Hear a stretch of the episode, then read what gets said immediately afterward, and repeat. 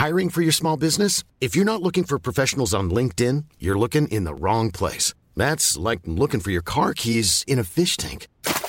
LinkedIn helps you hire professionals you can't find anywhere else, even those who aren't actively searching for a new job but might be open to the perfect role. In a given month, over 70% of LinkedIn users don't even visit other leading job sites. So start looking in the right place. With LinkedIn, you can hire professionals like a professional. Post your free job on linkedin.com slash people today.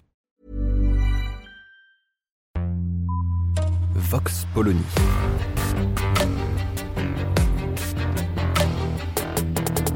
L'actualité vue par la directrice du magazine Marianne, Natacha Polony.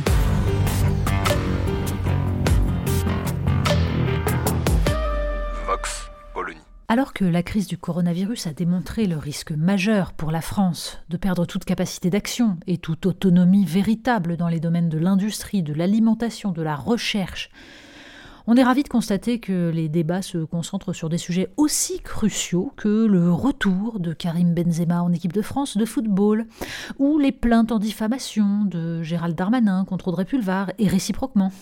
Le sens de l'essentiel. Il y aurait pourtant, pour qui voudrait s'y pencher, matière à informer les Français sur des enjeux qui détermineront leur vie dans les décennies à venir.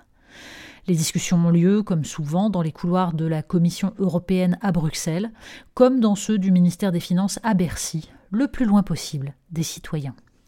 Et la question, comme trop souvent, est de savoir si la France va renoncer à l'indépendance, à la protection de ses savoir-faire et au maintien d'un service public qui bénéficie aux usagers pour un prix acceptable. On parle investissement, écologie, production. Bref, il faut clarifier, expliquer, informer. Et ça, c'est beaucoup plus fatigant qu'un débat sur le rappeur qui chante la Marseillaise. Il y a d'abord le bras de fer auquel se livrent la France et l'Allemagne autour d'un mot barbare, la taxonomie. Pour faire simple, il s'agit de décider à l'échelon européen quelles seront les activités considérées comme durables et qui auront donc droit à des aides d'État et par ricochet à des emprunts à taux préférentiels. Bref, un label absolument indispensable pour espérer faire perdurer des filières nécessitant des investissements très lourds.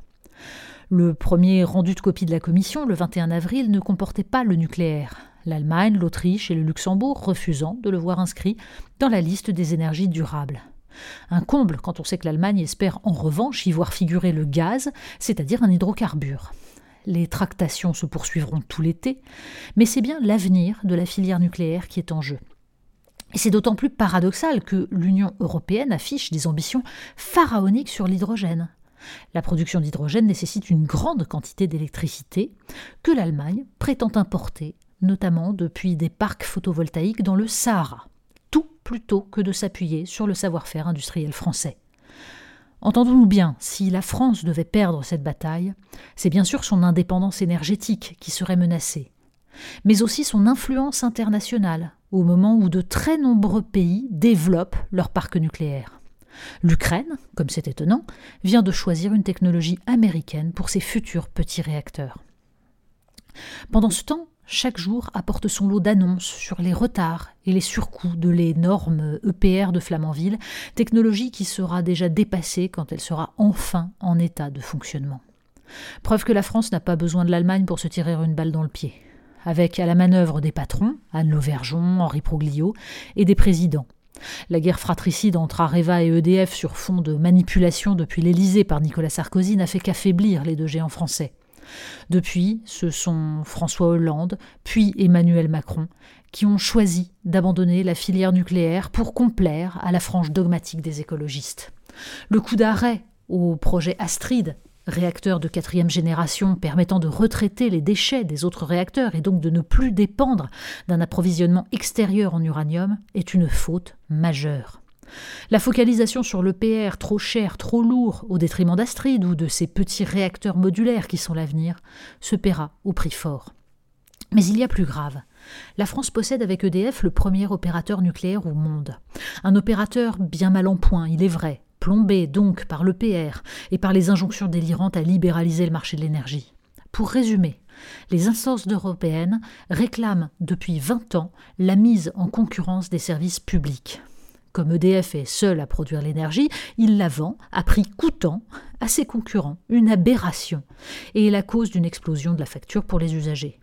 D'où le projet dit Hercule, dont le but était de créer trois entités distinctes les activités nucléaires, les énergies renouvelables associées à la vente d'électricité, et enfin l'hydroélectrique. Un démantèlement à la demande de la Commission. Devant la fronde, le ministre de l'économie a officiellement reculé. Le projet Hercule est abandonné au profit d'un grand EDF, dont on peine à voir en quoi il sera véritablement différent, puisque l'injonction à se plier aux règles du marché reste la même. D'où la manifestation organisée par la CGT ce mardi à Flamanville. Le sujet semble technique, mais dans une démocratie sensée, il serait au cœur de la future campagne présidentielle. Sauf si l'on préfère parler composition de l'équipe de France de foot. Vox Polony. Retrouvez tous les podcasts de Marianne sur les plateformes de streaming. Et puis les analyses, articles et entretiens de la rédaction sur marianne.net. Et surtout, n'hésitez pas à noter cet épisode et à nous laisser vos commentaires.